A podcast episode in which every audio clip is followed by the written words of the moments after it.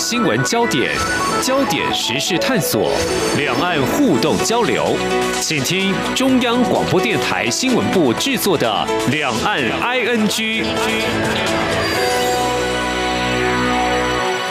大家好，我是宛如。今天到了三月十六号了，这三月份已经过了一半了。那在今天礼拜二的节目呢，我们这个跟大家稍微回顾一下昨天谈到了缅甸的一个情势。我们央广的听众朋友真的还蛮关注国际的，而且呢很有感对于这样子的话题。那我在昨天节目播出的晚上六点到六点半期间，我们节目的微信群有不少的讨论，有听众就说呢，缅甸的民主夭折就像春天。的冰融化了，很悲哀。那也有听众就说，民主的进程需要民众去拼搏。那他也提到，我们无能为力，敬佩他们的勇气，同时希望国际社会尽快干预。好，听众朋友在微信上的发言呢，宛如也。都传达给昨天我们的受访者，也就是人正在缅甸的台侨啊，来呃让他知道说，其实我们海外的朋友是对缅甸持续的关心的。那不过呢，说到了缅甸的情况，也让宛如想想，哎，那其实好像跟香港的一个争取自由是是有一些类似的地方。所以今天呢，我们就来看看香港好了。当香港人民的自由被限缩、选制被中国人大片面的修改的时候，哎，听众朋友，您会怎么样来看这件事情呢？反送中二零一九年过后呢，特别又是国安法的颁布哦，所以有蛮多的港人呢离散到海外去。但这样子的一个国际战线还能够坚持多久呢？在三月十四号的晚上呢，我们看到一些重要的核心香港抗争人士哦，发起了二零二一香。港约章，所以今天我们的节目就来关注香港的现在进行式。访问到的是台湾公民阵线秘书长江明燕，明燕你好。你好，各位听众朋友，大家好。好，明也长期的关注香港的议题哦，因为你自己本身从二零一四年到香港念大学哦。先说一下，明也是台湾人哈，那段时间正好是香港的雨伞运动。那我想首先请教明业的是哦，在看到缅甸的现在此时此刻的抗争，有一些场景、有一些画面，甚至诉求，是不是对你来说是相当的熟悉的？因为他就曾经在香港发生过。没错，我们在缅甸的这个国际新闻上面时常看到，像是学生的装备啊，或是青年人他们对对抗这个警察暴力，甚至是军队镇压，他们所能够采取的措施，其实跟香港的年轻人和二零一九年反送中运动当中的抗争者。是非常相似的，他们没有武器，也没有像军方一样有这一些呃武装的设备，只能用呃防毒面罩啊，只能用安全帽啊，只能用呃手制木质的盾牌啊来对抗这一些可能是橡胶子弹来自于正枪实弹的威胁。所以我相信，其实包括我自己在内，其实有很多很多的香港朋友也都看到缅甸这样的景象，感到。呃，非常同情，而且也希望可以借助和其他力量来帮助他们。央广的中国大陆的听众看到缅甸是具有同理心、是同情的，但我不晓得对中国的内部，他们对待香港的一个，特别是官方，我指的是官方，因为跟民众可能又不太一样。中国的官方对待香港人民，他们争取自由，其实那一种压制的手腕，然后现在我们也看到，在呃三月十一号也举行了中国的全国人大。制定了香港的新的选举制度，让人觉得有个听众所说的缅甸民主进程需要民众去拼搏，但香港的民众现在还能再拼吗？其实香港的大众目前其实也还没有放弃，虽然在这个港版国安法的威胁之下，有许多的民主运动领袖被逮捕，但是我们仍然看到，比如说这一个逮捕的审判。以及说是网络上面的讨论热度，以及说是这一些被逮捕的领袖的家人们，他们所帮忙诉说的一些故事，还是有许多香港社会、香港的民众在关注、在支持。那另外我们看到，就是在香港本地虽然没有办法有大规模的抗争，可是在香港在海外的这些香港人社群却也。屡次在这个，比如说大抓捕的时候，比如说人大改变这个香港选制的时候，他们会在各地集结，然后在全球各个省城市继续的支援声援香港的民主运动。所以在台湾，我们看到在上个星期五，也就是十二号，有民间的团体，还有台北市议员到台北的中国银行台北分行前头抗议中国人大扼杀香港自治。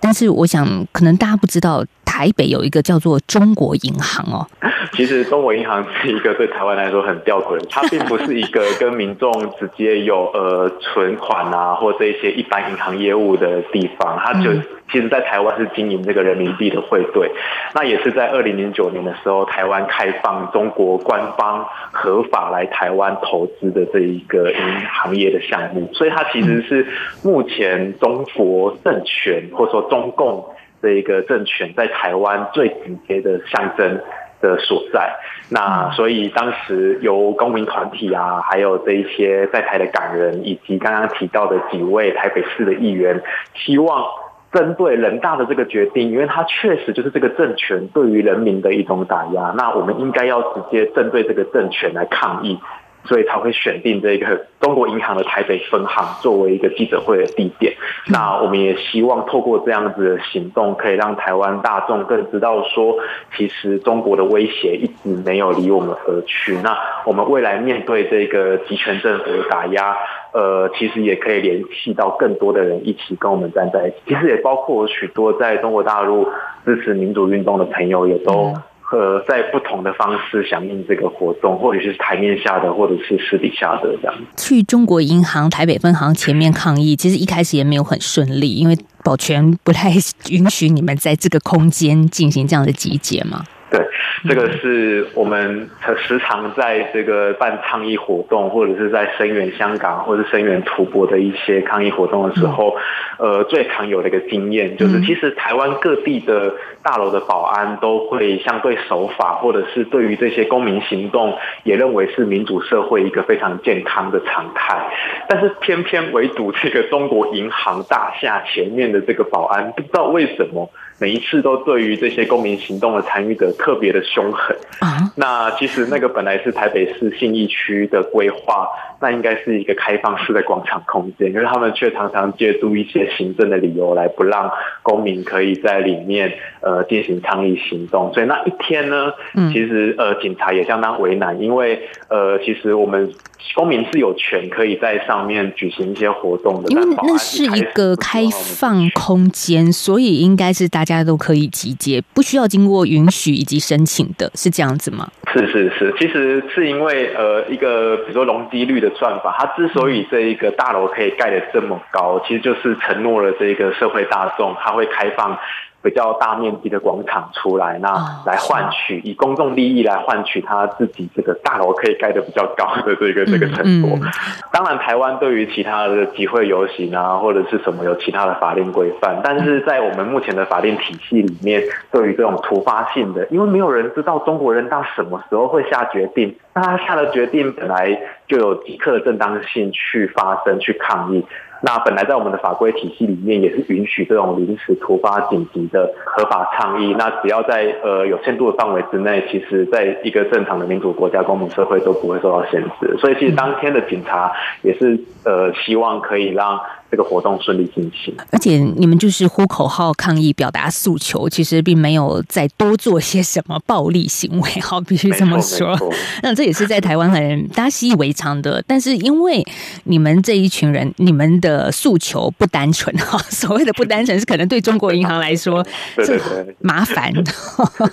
首先就是因为中国银行本身它确实是中国官方的一个投资，这已经是非常明确的一个背景。表面上面看起来好像不。直接跟政治相关，但是它其实是，呃，在资金的来源上面是非常确定的。嗯，所以你们的目标也是很明确，就是对着中国的官方。嗯，这是台湾的民间团体在三月十二号礼拜五的一个傍晚临时所举行的一个记者会，来表达抗议中国十三届全国人大代表通过修改香港选举制度的一个决议。那其实我们也看到，如果说连续的这个决议哦，从昨天开始哦，一连三天，香港有举行一个座谈还有访谈会，那就在这个改变香港选制的这个部分啊，听取香港社会的意见。好，今天台湾的报纸呢，其实有很大的篇幅也在报道这件事情。那林郑月娥就说呢，立法会要。开快车完成立法，好配合度也很高。那其实你这样子看起来，这条新闻我们如果就这样子看过去了，它就是政府听香港民众意见啦，好像也是一个很重要的这个聆听民意的程序嘛。这个其实是未来大家必须要非常注意的地方。我们可能会常常觉得说，呃，香港受到中国的打压，然后中国现在人大改变了香港的选举制度，看起来好像都是预期中的事情，并没有需要太大的反应。但确确实实，接下来几年内，我们很有可能看到中国的一个操作模式，就是利用这个假选举。来创造出一个假民主，那包括您刚刚所提到的这一个，好像有一个社会大各界的这个咨询程序啊，乃至于之后真的按照这一个新的选举制度，创造选出了一个新的立法会的香港立法会议员，它其实就是一个假的形式，那去营造出一个假的民意，很有可能会借由这样子的方式，向全世界说出一个反民主的宣传论述，那就会牵涉到。在认知上的扭曲，或者是一直在这几年大家常讲的资讯战的可能性，就是中国创造出了一个最符合他们自己利益的故事，最符合中国共产党利益的一个叙事，来影响到其他的民主国家对于香港的认识。那也会让一些不这么清楚了解这个香港呃民主声音的这一些群众误认了香港人本身的意愿。那这是其实是更危险的一个可能。其实，在这样子的今年度的一个修法之后，它的外形好，如果大家只看到外头的话，它的框架还是存在的，还是有立法会，还是有一个代议政治，还是可以选特首。但是实际上谁来选，这是很大的问题。它实际上最直接就是安插了一个候选人的资格审查委员会，等于是说，所有要参加香港选举的人，他都必须先得到党的同意。先得到中国共产党的认可，那不论选出来的是谁，都会是这个中国共产党所能够控制的人选，所以他其实已经完全违背了，就是从古古典文艺复兴到现在我们所认可的这个民主性、民主精神，也完全不符合台湾在这近四十年来所实践的这个民主道路。我相信台湾人民是会对这件事情非常清楚的，即便我们对于香港的选制并不是这么熟悉，但是渐渐的透过更多的座谈啊，或透过更多的倡议行动，必然会有更多的。台湾的朋友，或是中国大陆的朋友，来自于其他关心民主运动、全世界各地的朋友，应该都会非常清楚这背后它真正的含义所在。可能台湾的朋友对于香港选举制度的改变呢，不是那么的清楚它的细节，但是我想这个心是可以感同身受的，因为我们毕竟走过了戒严时期，一直到现在一人一票可以直选中华民国的总统哦。那您可以再往回。倒退嘛，就是当你已经没有办法选中华民国总统的时候，那个心情是什么呢？你能够接受吗？所以我想呢，台湾的朋友应该也可以感同身受啊。对于渴望选举、渴望自由、不希望变成北京全面掌控的一个心情。对，没错，就像是我们常常可能在这个月。会认为说，香港一月这一个五十几位政治领袖大抓捕，就像是香港的二二八啊，对，那刚好也在二二八那一天进行，没错，起诉然后审判是。那这其实对于台湾来说，直接联系到了一个政治创伤、历史的经验。那不管是二二八的这个政治符码也好，还是说台湾人对于当时美丽岛事件的这一个记忆、历史记忆也好，其实香港人现在所在经历的。和完全或是很大程度上的，都很像是台湾过去这四十年来我们所经历过的，所以我相信，其实台湾的朋友是看到香港的处境是非常能够同理的。嗯，我们在今天节目访问到是台湾公民阵线秘书长江明燕。明燕她是在二零一四到二零一八到香港去念大学，这段期间正好是香港的雨伞运动。那很特别是她跟香港的一个运动的接触是在雨伞革命期间啊。嗯，校园里面拿到了一本香港大学学生报，叫做《学院》，然后开始接触到香港的一些本土性的思潮。那之后，她当然也担任这个刊物《学院》的副总编辑。见证了香港政治的一个巨变。那这个学院是他在香港所编的一本学生杂志。不过呢，接下来我们在下个阶段想再跟明艳聊的是，在今年的一月份正式创刊的一本杂志是《如水》杂志。这是第一本由海外离散港人合办的杂志，他是编辑委员。这本杂志在最近有一个征文，题目非常非常的有意思，叫做“我们理想中的香港是怎么样的”。休息过后，我们再请明艳好好来跟听众朋友稍稍的透露一下这篇征文里面大家怎么样来谈未来的香港。Hello，大家好，我是江富军医师。对抗病毒最重要的方法就是要落实勤洗手。常见的洗手方式有肥皂湿洗手跟酒精干洗手。肥皂湿洗手可以彻底的洗净你手上的细菌跟病毒，又不会造成你的皮肤过敏哦。只有在你周围没有水的时候，我们才会建议你使用酒精干洗手。另外，现在大家常用次氯酸水作用在环境的清洁，不要直接使用于人体哦。希望大家都能落实勤洗手。有政府，请安心。资讯由机关署提供。一起听最 feel 的台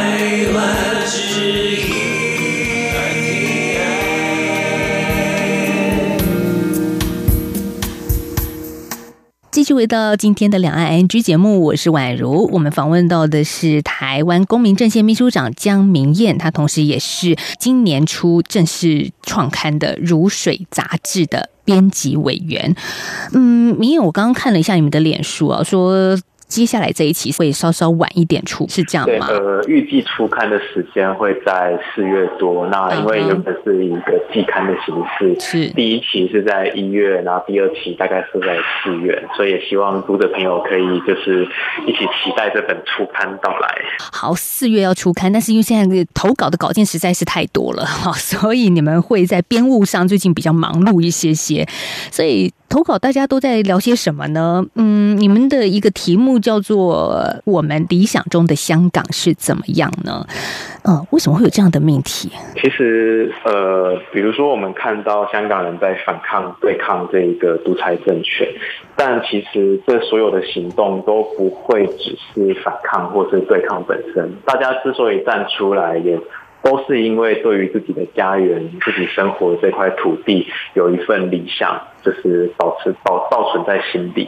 所以我们也希望在反抗的这个行动同时，可以让大家有个机会，有个媒介聚集在一起，讨论究竟各位心里中对于香港的愿景是什么。那呃，透过这样子的方式来凝聚大家的共同意志。那也希望可以透过这样子的方式，让这场抗争行动可以走得更有意义，可以走得更长远。嗯，的确，你说的走得长远是很重要的，因为不是像烟火一样，大家啊好像很绚丽之后就一哄而散，不是？我们是要打长期战哦。所以在这几天也看到网络上，嗯，有不少的流亡海外的香港反送中核心人物发表了一个。二零二一香港约章，那也呼吁认同约章内容的离散港人参与联署，同时也建立一个更深厚的香港共同体。所以你自己怎么样看这一个香港约章呢？其实当中有非常多不同的一个面向哦，有谈到香港，也有谈到中国，然后也有谈到海外战线。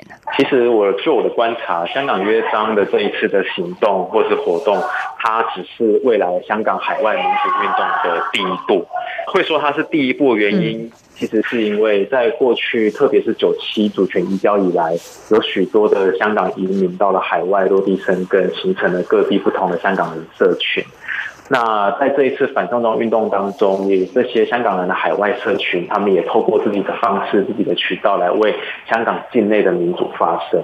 那现在在国安法之后，其实国安呃在香港境内可能没有办法有这么多大型的街头抗议行动，显得这些海外的港人社群越来越重要。那在不同的时间、不同的历史时空背景，或是因为不同的个人因素去到海外，这些香港人在未来要怎么一起行动呢？这会是一个最大的大灾问。所以也希望透过第一步，就是透过一个约章，透过一个共同的共识，一些条文内容，来逐渐的。串联起大家，串联起在世界上各个角落的香港人，希望大家可以共同认可一项政治目标，共同认可一项对于社会文化的愿景。那未来有更多有机的组织形式出现的话，也可以有更多机会可以让大家一起协作。所以在我的观察内，这几位香港人，他们虽然在香港本地都已经相当知名了，或者是说也许多群众是会跟随他们一起参与行动的。但他们在这一次的约章运动的这个记者会里面，也特别提到说，他们并不希望在现阶段是以成立一个组织，或者是说要当一个领导角色的这样子的方式出现，反而是希望可以先丢出一些愿景，跟先描绘出一些具体的目标。那希望可以有一个机会，有一个时间，可以和各地的香港人渐渐的形成一个共有的共识。那这是他们目前想做的。是，如果香港人，呃，我是指流亡海外，是散居于世界的各地，但是要怎么样，大家？集结起来那个团体集合集体的力量呢？嗯，但过去我们也知道，在三十多年前六四天安门事件，有一群当时的天安门的大学生流亡到海外。但是这样子的一个海外民主运动，这样子的坚持能够有多久呢？会不会大家会觉得说啊，充满着期待，可是也有点忧心在里面？没错，因为我们可能最直接。认识到这一个过去八九之后呢，中国海外民运好像有很多呃争执啊、争吵乃至于分裂的状况。但是呃，我同时也注意到，其实现在这一个历史的时空背景或政治经济条件，已经跟过往这三十年有点不一样。过往其实国际社会对于中国的态度本身就是一个分裂的取向。有些太子也会认为说，应该透过经济的开放，逐渐让中国共产党改变，而进而实现民主化。但后来大家发现，这个路径其实是失败的，所以改采以一个希望以更强硬的方式要求中国共产党改变，要求共中国共产党尊重他们境内中国的人权。目前，呃，这个全球围堵中共的这一个形势还正在形成。其实香港人正是遇上了这个历史机遇，所以在未来可见的这个时间内，其实这些海外的香港人，某种程度上面就是必须要着手实现这个所谓的全球民主阵营的连线。他们虽然在海外了，但是他们所心系的香港还是在中国政权打压的第一线。其实有很多经验是可以跟包括印度、澳洲。日本、纽西兰，乃至于台湾、美国、加拿大，可以贡献、可以互相分享的。所以，呃，我倒不会这么悲观，认为未来可能他们在海外的组织也好，或者是行动也好，可能会有出现呃争执，或者是说呃没有。呃，更前进的目标，反而是说现在是一个非常好的历史机遇，呃，应该尽速的组织起来，或者是尽速的有一些共同行动的目标，让这个愿景可以实现。嗯，特别在香港乐章里面的国际篇也提到说，透过跨党派信念，连接更多停港的盟友，所以在世界各地流亡的港人，其实都可以再去继续做一些事情。像明艳你们所编辑的《如水》杂志啊，嗯，它。看到你们的创刊号也说，我们决定利用在海外的自由空间，建构并且保存一个公共议论香港的媒介。所以杂志看起来也是用透过文字的力量，集结众人的思考，然后去比较深度的来讨论香港议题。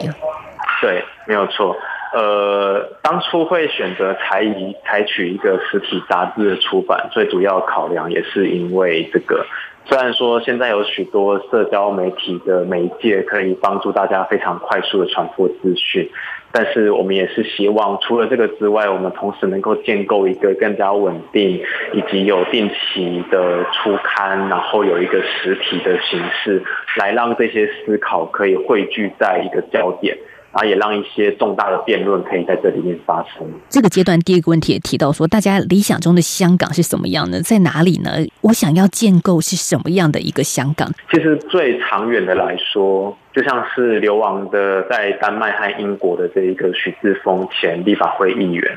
他当时离开香港的时候，在网络上面的声明里面就提到，离开是为了再回家。嗯所以虽然他们现在身处在海外，或者是有许多的移民已经到了海外，但我相信在许多海外的这一些香港人心中，他们最终还是希望可以回到香港，好好的来建设香港，来让香港成为这个全球自由民主阵营的其中一员，来让香港可以变成一个实现公益的一个家园。所以，如果要说他们最长远的目标是什么的话，我相信他们还是希望可以回到香港，建构一个自由、平等而且永续的一个国家，或者是一个呃一个家园。所以离开并不是就是离开我们字面上所看到的，而是为了能够回家。对，好，我们再回到《如水》杂志哦，从你们一月份创刊到此刻，这主要的订户最大宗是来自于哪里呢？其实《如水》杂志目前有非常多的比例也是来自于台湾。其实台湾的读者 是非常支持这本杂志，也因为可能是因为这本杂志在台湾出刊，也是因为台湾可能